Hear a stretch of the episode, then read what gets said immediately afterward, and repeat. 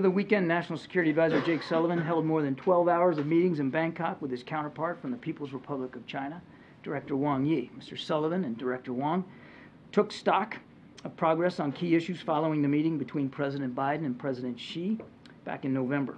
And that includes discussing efforts to resume military to military communication, which has occurred, addressing artificial intelligence, safety and risks, and advancing bilateral counter narcotics cooperation. In fact, the launch of a working group on counter narcotics will begin tomorrow in Beijing. Our delegation will be led by Deputy Homeland Security Advisor Jen Daskal.